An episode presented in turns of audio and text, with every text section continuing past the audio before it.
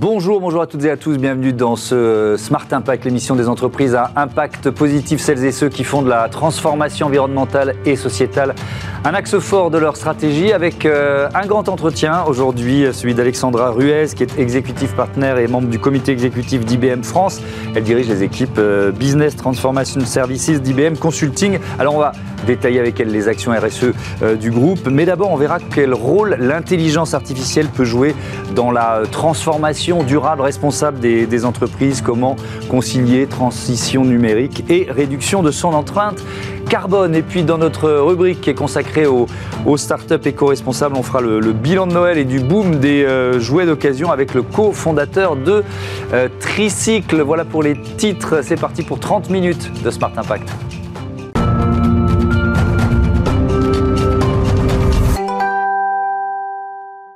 Bonjour Alexandra Ruez, bienvenue. Heureux de vous, euh, de vous accueillir. Vous êtes donc exécutif partenaire, membre du COMEX d'IBM France. On va poser le décor. votre métier, c'est d'accompagner les entreprises dans leur transformation numérique, on peut dire ça, en simplifiant un peu Bonjour, hein. enchanté. Euh, oui, en effet, le rôle d'IBM, c'est d'accompagner les grandes entreprises françaises dans leur transformation euh, digitale, numérique, mmh. avec des nouvelles technologies, et aussi les accompagner à être plus respectueuses euh, de l'environnement, notamment au niveau du développement durable. Mmh. Alors peut-être préciser aussi des éléments de, contexte. Hein. on l'a vu dernièrement dans la récente COP27. Un sujet principal au niveau des discussions a été euh, l'objectif de développement durable numéro 12, celui qui est sur la consommation et production durable. Et un des messages forts a été que les, tout ce qui relève de, justement euh, de la consommation, surtout chez les jeunes, les milléniaux et la génération Z, mmh. a complètement changé. Le marché a évolué, les attentes vis-à-vis des marques ne sont plus du tout les mêmes. Mmh. C'est-à-dire qu'aujourd'hui, il faut être toujours plus responsable. Il y a une attente forte de la part des consommateurs à être respectueux de l'environnement, de l'humain et avec une éthique. Et de surcroît, ça n'est plus une option pour plus tard. Donc on voit les entreprises. alors, quelle leçon vous tirez de ça? Alors, les entreprises que nous accompagnons mmh. euh, aujourd'hui, elles doivent s'engager fortement. Et c'est pas juste du déclaratif au travers d'un rapport euh, RSE. Elles doivent avoir des réalisations fortes, mesurer des progrès. Et elles doivent également infuser la durabilité dans leur modèle, dans leur euh, business model de transformation euh, digitale. Et bien sûr, se préparer en conséquence au niveau euh, des compétences dans l'entreprise. Mmh. Alors l'IA peut être un levier très fort pour cela. L'IA, il y a quelques années, a ouvert beaucoup de champs de possibles, hein, tout ce qui est transformation de l'expérience client, collaborateur, automatisation des processus. Et au niveau de la durabilité, on le voit, il y a déjà des premières expériences mmh. concrètes. Hein, je vais vous en citer euh, quelques-unes, par exemple sur l'éco-conception. Oui. On va, on va rentrer dans les détails, mais d'abord, pour bien comprendre, vous, vous, vous, proposez en fait une gamme de solutions, et on va vraiment se concentrer sur l'intelligence artificielle euh, dans cette interview, qui permettent aux entreprises de, d'être dans le concret, c'est-à-dire que de, de, mesurer euh, leur, leur, réduction d'impact, c'est ça l'idée? Tout à fait. Alors on a différentes technologies, hein. mmh. certaines dites plus classiques, hein, comme l'intelligence artificielle avec euh, Watson, le cloud bien sûr, mmh. nos data centers, mmh. qui permettent d'être euh, aussi moins énergivores. Mais de façon plus précise, on a trois solutions. On a NVISI qui va permettre de travailler sur les données RSE et encore une fois de mesurer les progrès. On a également le Environment Environmental euh, Intelligent Suite. Donc c'est pareil, on va travailler sur les données pour comprendre les éventuels impacts des changements euh, météorologiques et impacts euh, climatiques. Et enfin, Turbonomics, là on va être beaucoup plus sur l'informatique d'entreprise, sur la consommation des applications et pouvoir s'assurer qu'on ne va pas surprovisionner mhm. des besoins en conséquence. Donc Alors, on a une large gamme. je vous ai interrompu, vous parliez d'éco-conception. Alors on est dans, on est, on est dans quel euh, dans quel cadre d'activité là? On va être plus spécifiquement dans le secteur de la distribution. D'accord. Éco-conception, c'est-à-dire que l'IA va permettre aux marques d'écouter les données qui sont échangées, par exemple, sur les réseaux sociaux, de comprendre les tendances actuelles et futures, mais également ce que les consommateurs veulent. Hmm. Et à partir de ça, de créer une collection de produits, de vêtements, à titre d'exemple, et derrière, de faire en sorte que l'on ne produise que ce qui est attendu, quelque part, ce qui va fonctionner euh, en conséquence. Donc vraiment dans une logique de, de production euh, raisonnée et raisonnable euh, en conséquence. Si on va plus loin, on peut aller également sur l'éco-production. Et là, toujours l'IA peut aider de deux manières différentes. Pour produire, il faut des fournisseurs. L'IA peut vous aider à identifier les fournisseurs qui vont être euh, dans un circuit court. Circuit court, c'est-à-dire dans une zone géographique mhm. limitée en conséquence. Donc vous allez être beaucoup plus responsable de votre empreinte euh, écologique en conséquence. Pour aller plus loin, dans la supply chain, donc vraiment dans la chaîne de production en conséquence, l'IA va aussi vous aider à partir des données, donc de ce que je vais produire et des données de vente, à ne produire que l'attendu en conséquence et en juste à temps de surcroît. Alors, je veux bien qu'on prenne des cas d'usage. On va, on va, on va euh, dérouler un peu éco-conception, éco-production et puis la supply chain, la, chaîne logistique. Euh, dans, l'éco-conception, donc vous dites, c'est plutôt la, distribution. Vous avez un exemple à nous, euh, à nous donner pour illustrer ce que l'intelligence artificielle permet d'améliorer en termes d'impact? Alors, oui, bien sûr. Je vais vous prendre un exemple sur la création d'une collection. Donc, on a travaillé avec un, un, créateur pour justement regarder, écouter ces tendances sur les réseaux sociaux et à partir de ça, croiser les informations de ce qu'attendaient les, euh, consommateurs, mais aussi euh, prendre les cahiers de tendance qu'on a nourri l'intelligence artificielle avec cela. Hmm. Et l'intelligence artificielle nous a fait une proposition de 20 produits. 10 ont été retenus par le créateur et ont été produits en conséquence et ont été présentés durant euh, la Fashion Week aussi. Donc ça, c'est un petit côté quand même sympa, c'est ludique, mais on a aussi l'assurance de proposer à ces consommateurs quelque chose qui va leur convenir. Ouais, donc c'est vraiment par, une connaissance plus fine des, attentes des clients et notamment d'une génération qui est, euh, vous nous l'avez dit, très, très engagée, enfin parfois paradoxale, parce que si on parle de vêtements, il y a aussi euh, euh, les ados qui vont aller vers, de, la, de, la, mode jetable qui coûte pas cher, mais bref, on va pas ouvrir ce, débat avec vous. sur l'éco-production, là aussi, est-ce qu'il y a un cas d'école, un cas d'usage que vous pouvez nous, nous détailler? Alors oui, bien sûr, c'est important, l'éco-production, la mmh. supply chain, puisqu'on peut potentiellement être face à du gâchis de fourniture, c'est-à-dire vous surstockez dans l'attente de, de, la production, vous mmh. produisez aussi, et ça, c'est des coûts qui sont pas récupérables par l'entreprise. D'accord? Et encore une fois, dans une logique d'empreinte carbone, d'empreinte écologique, mmh. ça n'est aujourd'hui pas acceptable. Donc, idem, on a travaillé avec un distributeur dans cette logique de, de supply chain mmh. pour s'assurer en amont qu'on allait donc, encore une fois, croiser la demande, les résultats des ventes. Donc, c'est vraiment l'intelligence artificielle et la donnée ensemble qui apportent quelque part cette puissance de raisonnement, hein, qui vont aider les entreprises à prendre des bonnes décisions sur des choix stratégiques. Donc, à partir de ça, on a regardé comment on pouvait organiser cette, euh, cette supply chain, hein, cette production en mmh. conséquence, et de faire du juste à temps euh, derrière. Donc ça, c'est quand même assez, euh, assez beau aussi. Et comme je le disais aussi en amont, on a veillé à être dans la circularité, donc vraiment dans le, pardon, dans le court-circuit court, et s'assurer qu'on ne travaille qu'avec des fournisseurs dans un dans, un, euh, dans une zone géographique mmh. extrêmement limitée. Ça, c'était aussi une attente forte de la part de leurs consommateurs. Ça, c'est ce que vous appelez Green for IT, c'est ça, la circularité? Alors oui, le Green for IT, euh, c'est justement l'objectif durable mmh. comme objectif pour concevoir des nouvelles technologies qui vont être plus respectueuses dans l'environnement. Elles vont être plus, plus frugales, consommer moins de données, mais aussi moins énergivores. Et aussi travailler sur les usages derrière, des usages dits plus responsables. D'accord? Donc là-dessus, on va vraiment euh, s'atteler à avoir des, ce couplage entre euh, des nouvelles technologies qui sont moins gourmandes, mais qui vont aider euh, derrière les, les, entreprises, les consommateurs à être eux-mêmes plus respectueux en conséquence. Mmh. C'est quoi la, la, feuille de route ou le défi que, que vos clients en matière de, de logistique durable, vous, c'est quoi leur feuille de... Qu'est-ce qu'ils vous demandent en quelque sorte? Alors, ce qu'ils vous demandent, c'est de les aider.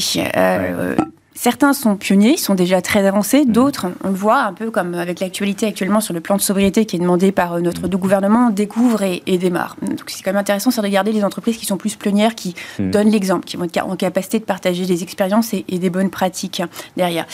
Euh, on a aussi, je vais peut-être vous parler de la, Smart Green euh, palette. c'est un autre levier aussi sur la partie IT for, for Green. C'est une palette intelligente. C'est une palette dite intelligente. Alors, c'est une palette qui permet de transporter des produits, jusque-là c'est classique euh, mais à la différence d'une palette traditionnelle en bois, elle va être en plastique recyclé français et un plastique qui est aussi recyclable. Donc là, vous mettez en relation euh, le secteur de la plasturgie et, le secteur quoi, de la grande distribution, par exemple Exactement. Donc là, on travaille vraiment en mode quelque part euh, écosystème. On mhm. travaille donc avec les, les, gens qui vont produire la palette, les les, distributeurs également qui ont des besoins, et puis mhm. aussi au milieu ceux qui transportent euh, les palettes. Nous, notre rôle, c'est donc déjà de concevoir cette palette, mais aussi d'aller plus loin, on va l'équiper de capteurs, de capteurs de données pour la rendre intelligente, cette palette. alors, qu'est-ce qu'elle capte? Alors, ce qu'elle capte, c'est de la donnée. Donc, les produits qui sont dessus sont en général des produits qui sont sensibles aux variations thermiques et aussi éventuellement au choc. D'accord? Mmh. C'est-à-dire que si vous vous devez transporter par exemple des yaourts, s'il y a une rupture de la chaîne du froid, vous pouvez de façon très rapide identifier le lot et le mettre de côté. Donc la qualité va être respectée. Si la palette a été choquée, les produits peuvent également être choqués, abîmés. Hop, on met de côté également. Donc là, il y a véritablement un, gain pour le consommateur derrière, d'être dans le respect de la qualité qui mmh. lui-même est euh, fourni par le, distributeur euh, en tant que tel. Au-delà de ça, aussi, il faut le souligner, c'est une palette qui est moins lourde, dix fois moins lourde qu'une palette euh, ordinaire, et également une durée de vie de 20 euh, fois plus longue que celle qui est traditionnellement euh, en bois. Elle s'abîme moins vite, quoi. Elle s'abîme moins vite, elle est aussi plus hygiénique, hein, puisqu'elle est mmh. en plastique et qu'elle peut être plus facilement nettoyée. Mais alors, elle est en plastique recyclé, donc ça, c'était le défi lancé à la, partie plasturgie, c'est ça? Tout à fait. Donc, de pouvoir travailler, donc de, faire du réemploi de matière, donc ça, c'est aussi important dans notre travail et dans notre euh, logique euh, aujourd'hui. Mmh. Donc de travailler avec eux sur euh, trouver le plastique je le redis français, mmh. de pouvoir le transformer en un nouveau matériau, donc cette, cette, cette, se recycler, cette palette, et de pouvoir le mettre dans un nouveau circuit. Et bien sûr de le produire à grande échelle, puisque l'objet c'est que ça devienne un produit classique que tous les distributeurs puissent utiliser au moins pour les 20-30 prochaines années. Avec donc des clients de la grande distribution, par, par exemple. Est-ce qu'ils ont participé à la, même à la conception? À, quel point ce, ce projet est un, vous avez parlé d'écosystème, est un projet commun? Alors, ils ont surtout travaillé avec nous dans le pilote, ça qui est important, pour pouvoir justement s'assurer de la promesse derrière hein, sur euh, les, ces, palettes euh, à la fois légères, mm. longue vie, et de respecter euh, la chaîne de, de, distribution des produits. Ça qui les intéressait particulièrement. Donc, on a fait des pilotes, notamment sur des produits surgelés, entre le producteur du produit surgelé et le distributeur, pour mm. s'assurer qu'il n'y avait pas de rupture, et s'il y avait eu choc, quelles sont les mesures, les nouveaux protocoles que l'on met en place euh, en conséquence pour écarter euh, les produits euh, derrière. Donc il y a vrai, un, vrai intérêt pour eux derrière, puis aussi de tester de façon réelle hein, la manutention de ces, euh, de ces euh, nouveaux euh, assets, de ces nouveaux produits mmh. chez eux, comment ça se passe. Et il y a un intérêt aussi qui est très fort, c'est que souvent les palettes, on ne sait pas où est-ce qu'elles sont. elles sont chez différents distributeurs, fournisseurs, puisqu'elles ne sont pas équipées. Et là, il y a une traçabilité plus grande de la tablette, de la, de la palette. Et peut-être avec une tablette utilisée par les, par les opérateurs. Et, donc derrière, l'intérêt, c'est aussi qu'on va minimiser les coûts parce qu'on va moins en produire. Avec, j'imagine, la technologie blockchain qui intervient dans ça est de plus en plus utilisé en, logistique. On ne va pas expliquer ce qu'est la technologie, mais dans l'usage, ça permet de savoir qui a la palette en temps réel, quoi, d'une certaine façon, Tout qui en est responsable aussi. Tout à fait. Alors, il y a trois technologies hein, essentielles qui sont utilisées. Il y a bien sûr l'IoT, hein, tout ce qui est l'Internet of mm. Things, hein, pour pouvoir euh, avoir les capteurs dessus, la data, j'en ai parlé, et la blockchain. La blockchain, c'est une technologie dite de registre. Donc, vous allez pouvoir enregistrer des informations sur celle-ci de façon sécurisée et les partager au travers d'un écosystème. La valeur aussi, c'est que quand on est dans un écosystème qui est pluriel, nombreux, tout le monde n'a pas la même maturité digitale. Hmm. Et là, au travers de ce registre, on va justement pouvoir garantir la maturité digitale en permettant à chacun d'inscrire ses données et d'y avoir accès derrière. Et c'est aussi une technologie dite de permission. Donc tout le monde va pouvoir écrire dessus et accéder à l'ensemble des informations. Hmm. C'est ça qui est très important. Alors, grâce à, la technologie, notamment l'intelligence artificielle, on a parlé de circuits courts, on a parlé d'économie euh, euh, circulaire, là on était beaucoup sur la logistique. Il y a aussi, euh, on, voit de plus en plus se développer une logique d'usage plutôt que de possession. On, peut parler d'économie de location de souscription. Alors, est-ce que là aussi, vous avez des solutions qui, qui à, proposer à vos clients en la matière? Tout à fait. Alors ça, c'est un, nouveau cas d'usage que l'on voit apparaître de façon à la fois très rapide et, beaucoup plus nombreuse. Une demande forte de la part de nos euh, clients, c'est les accompagner sur ce sujet-là. Donc l'économie de la souscription, c'est comme mm. vous l'avez souligné, une économie dite d'abonnement. Contre quelques euros, vous, en tant que consommateur, vous allez pouvoir louer un produit. Mm. Euh, ça peut être un vêtement à titre d'exemple. D'accord? Donc on passe, il y a vraiment un, changement de paradigme. Ah c'est un changement de modèle économique. Moi, je vais donner l'exemple de Decathlon qui, qui, teste un système d'abonnement. Euh, c'est-à-dire au lieu d'acheter un, un, vélo pour un enfant quand il a 5 ans, puis 10, puis etc., on va être, on va être abonné et changer au fur et à mesure que l'enfant grandit. Et c'est valable pour, pour, pour tous les, les produits. Donc c'est vraiment cette logique-là. On passe de la possession à l'usage. Tout à fait. On passe de la possession à l'usage, mais également, on est aussi moins dans une logique d'obsolescence. De, d'obsolescence. C'est-à-dire que je rachète parce que ça ne marche plus, ou je rachète parce que finalement, ça ne me plaît plus, ou la mode est passée. Donc je vais avoir accès au catalogue en continu. Vous citiez Decathlon. Mmh. Euh, catalogue de produits, que ce soit les vêtements, des vélos, en conséquence, et pouvoir m'adapter. Vous le soulignez, mon enfant grandit, ben, mon vélo, euh, je peux le changer aussi euh, en conséquence. Et alors, où est-ce que vous intervenez là? Alors nous, on intervient sur la partie euh, plus système d'information pour mettre en place les relais, ce qui va permettre derrière à la fois aux clients de pouvoir souscrire à cet abonnement. Donc il y a aussi une logique hein, de sécuriser tout ce qui va être les paiements, de permettre au catalogue d'être accessible et derrière de faire le lien aussi avec la supply chain. Je vais euh, rajouter aussi euh, un élément, puisqu'on parle de, de, shift, de, euh, pardon, de changement de paradigme. Donc il y a bien sûr l'usage derrière, mais il y a également sur l'allongement de la durée de vie. On a aussi des clients avec lesquels nous travaillons qui proposent dans leur catalogue, donc c'est des, des, modèles dits hybrides maintenant, de travailler avec un mix de produits neufs et de produits dits de seconde vie. Mhm. La seconde vie, ce sont des produits qui ont été reconditionnés. Mhm. Donc vous allez pouvoir choisir si vous voulez acheter du neuf ou du reconditionné. Et on va plus loin, puisqu'on peut proposer d'accéder à des, produits, des services dits responsables, c'est-à-dire que ces services vont vous permettre d'accéder, par exemple, à de la réparation toujours sous un phénomène d'abonnement, vous pouvez proposer, enfin demander à ce que votre produit soit réparé euh, de façon euh, facile. Donc vous n'avez pas à chercher un réparateur euh, côté de chez vous. Vous contactez directement la marque et elle s'occupe de tout en conséquence. Donc c'est quand même super et on va travailler sur l'allongement de la durée de vie du produit. Pareil, demande forte au-delà des consommateurs, des marques, c'est comment je réduis mon empreinte écologique de production euh, en conséquence. Allez, on va, on va terminer. Il nous reste un peu, un peu plus de six minutes autour des démarches RSE de, euh, d'IBM. Et alors, il y, a quelque chose que moi, j'avoue, j'ai, découvert en préparant l'émission, c'est euh, ce que vous appelez l'IBM Sustainability Accelerator. Alors, c'est quoi ça? C'est, une espèce de, de programme mondial d'impact social qui est, pro bono, c'est ça, qui est gratuit? Tout à fait. Comment ça marche? Alors, ce programme, on en est très fiers. On l'a annoncé euh, durant la récente euh, COP27. On a annoncé la deuxième cohorte, en fait. On va travailler avec euh, cinq associations, cinq ONG partout dans le monde sur les énergies dites propres, les énergies renouvelables. La précédente cohorte, elle était sur une agriculture plus respectueuse de l'environnement et plus durable également. Pro bono, donc l'objet, c'est de les aider à la fois avec des technologies, de l'expertise également, et autant que possible en local. Mmh. Quand on accompagne une association au Japon, on le fait de préférence avec des équipes qui sont basées au Japon. On va investir d'ici, enfin on a déjà commencé, d'ici euh, fin 2023, 30 millions par rapport à ce programme-là. 30 millions de dollars, donc en service en fait, si je comprends bien, c'est ça? Technologie, service, expertise, mmh. bénévolat également de la part de nos collaborateurs pour accompagner euh, ces différentes euh, associations à elles-mêmes accompagner les populations en local, ces populations qui sont dites plus fragiles, mmh. plus fragiles par rapport aux risques climatiques, euh, et les accompagner à, justement être euh, à passer à l'échelle en quelque sorte, parce que alors si on, bon donc il y a le, ce qui va ce qui démarre là sur les générations, mais si on regarde ce qui s'est passé sur l'agriculture, euh, quel bilan vous pouvez, euh, vous pouvez faire de, ce, de cet accompagnement finalement? Il y a des solutions qui émergent, il y a des, euh, des entreprises ou des, ou des groupes d'entreprises de, qui ont pu avancer plus vite? C'est quoi l'idée? Alors, oui, en fait, c'est multiple, c'est tout ce que vous venez de citer à la fois. C'est vraiment un, un, cercle vertueux, c'est un mmh. engagement.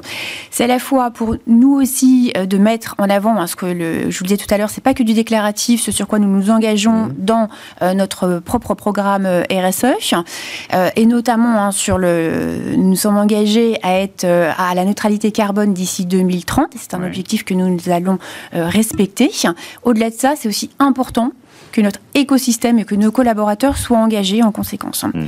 On travaille aussi fortement avec nos labs à produire des technologies qui soient plus respectueuses de l'environnement et qui elles-mêmes, ces technologies, ont pour but d'accompagner les, à la fois les entreprises privées, mais les entreprises publiques, les gouvernements à mieux accompagner leur, leur population hmm. derrière. Donc et, et, là, ça marche, vous disiez cinq associations, il y a eu un appel à candidature, c'est comme ça que ça fonctionne, c'est ça? Tout à fait, donc tout ça est très encadré, hmm. très, très auditable, si je puis dire. Donc il y a eu un appel à candidature, on a reçu plus d'une centaine de, de, demandes, un comité a présélectionné les, les entreprises, et voilà, ce programme est lancé depuis, cette deuxième cohorte est officiellement lancée depuis novembre dernier, et les accompagnements ont également démarré. Donc on espère d'avoir des premiers résultats hmm. d'ici début d'année prochaine. Alors j'ai là une, liste d'annonces de, récentes d'IBM en matière de, durabilité en, en 2022. Je, je, je, sais, je sais pas, il nous reste trois minutes quoi choisir, mais par exemple, ça, ça m'intrigue, le challenge mondial Call for Code.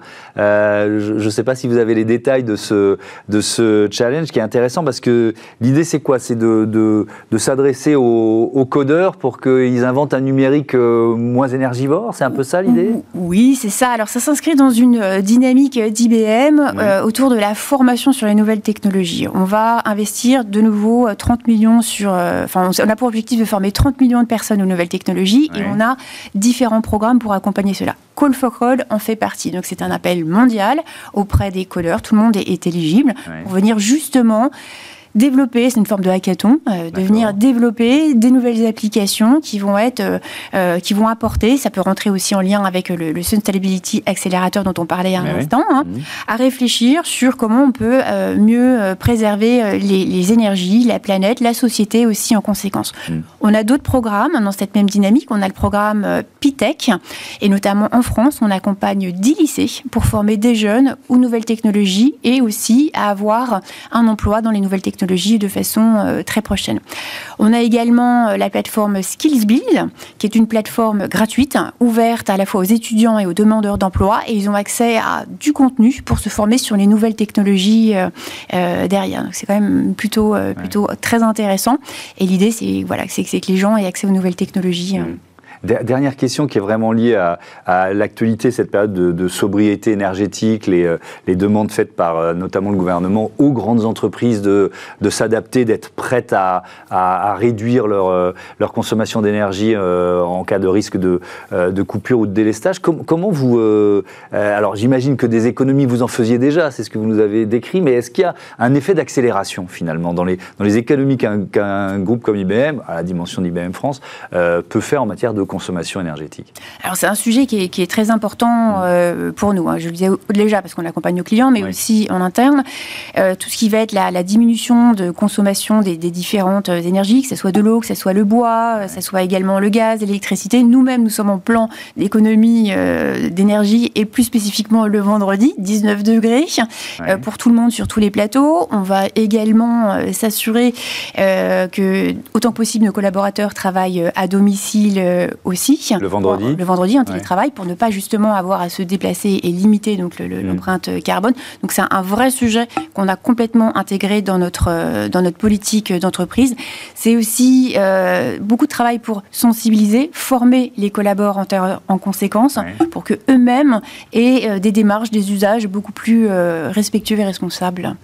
Merci. Merci beaucoup. Merci beaucoup, Alexandra Ruiz. À bientôt sur, euh, sur Bismart. On passe à notre rubrique euh, consacrée aux startups éco-responsables. Euh, avez-vous mis sous le sapin de Noël des jouets de seconde main? Bonne question, non?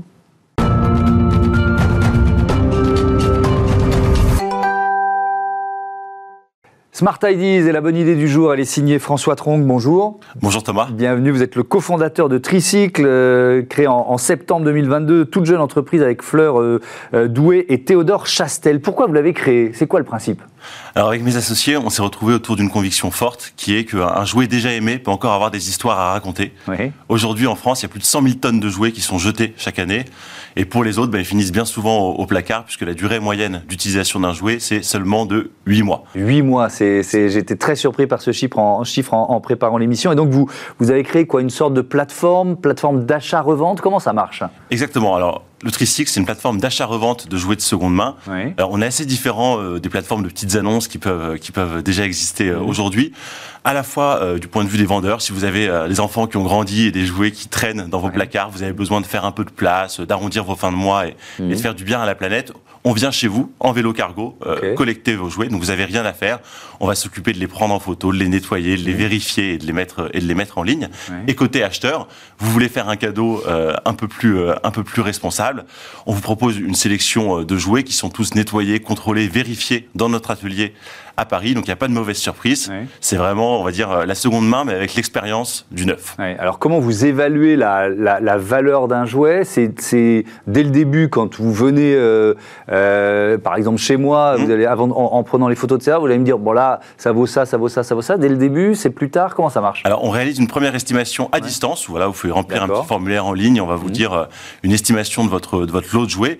Et ensuite, quand nos jouets arrivent à l'atelier, ils sont vérifiés, ils sont contrôlés, et en fonction à la fois ben, de la marque, de l'état et de la demande sur ce mm. jouet, on va fixer le, le prix définitif qu'on va vous communiquer. Donc on a bien compris l'impact positif que ça peut avoir, parce que vous nous l'avez dit, 100 000 tonnes de, de, jouets jetés chaque année en, France, et puis ces jouets, ils sont souvent fabriqués à l'autre bout du monde.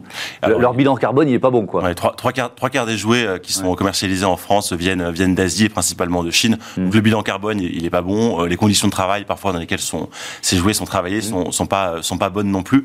Et donc euh, ces jouets qui sont déjà fabriqués, déjà commercialisés, ben nous, on va leur redonner une, seconde vie. Mmh. Est-ce que ce, Noël 2022 a... Alors, il y a, y a l'engagement environnemental, il y a évidemment aussi la question du pouvoir d'achat, qui, peut être un levier d'accélération. Vous avez-vous senti cette accélération de la, de la, seconde main, finalement, pour les jouets?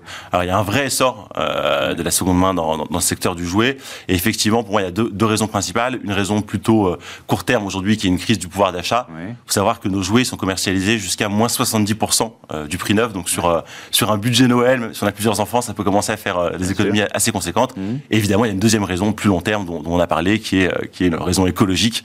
Et qui est Mais alors là, pardon de vous interrompre, là c'est euh, assez générationnel quand même. C'est-à-dire que le, le, moi, moi j'ai vu des personnes, plutôt des grands-parents, se dire mais moi je peut pas offrir un cadeau de seconde main, c'est pas un cadeau. Est-ce que vous, vous le sentez ça Est-ce que si vous faites un peu le, le profil type de vos, de vos clients, c'est plutôt une, génération, euh, euh, on va dire, plus jeune que des grands-parents? Alors c'est ce qu'on aurait, c'est ce qu'on aurait pu penser, mais on voit quand même que les, les, mentalités sont, sont en train de, de, changer. Et là, pour euh, pour ce Noël qui vient de passer, on a quand même pas mal de commandes en provenance de en provenance de grands-parents et aux, quatre coins de la France. Donc je pense que les mentalités changent et il y a effectivement un travail à faire. On, on, va par exemple emballer tous nos jouets dans des petits pochons en, en coton recyclé on va vraiment essayer d'apporter une expérience autour, euh, autour du déballage euh, de jouets qui soit plus responsable. Oui, qu'on ait, et puis qu'on ait quand même le sentiment que voilà, c'est, ça reste un cadeau. Voilà, ça reste un cadeau. C'est pas, pas un cadeau euh, à la baisse. effectivement, c'est, c'est pas un cadeau, voilà, de, de, moindre valeur, même si on fait des économies de portefeuille. les enjeux, il nous reste un peu plus d'une minute. Les, enjeux pour cette année 2023 qui,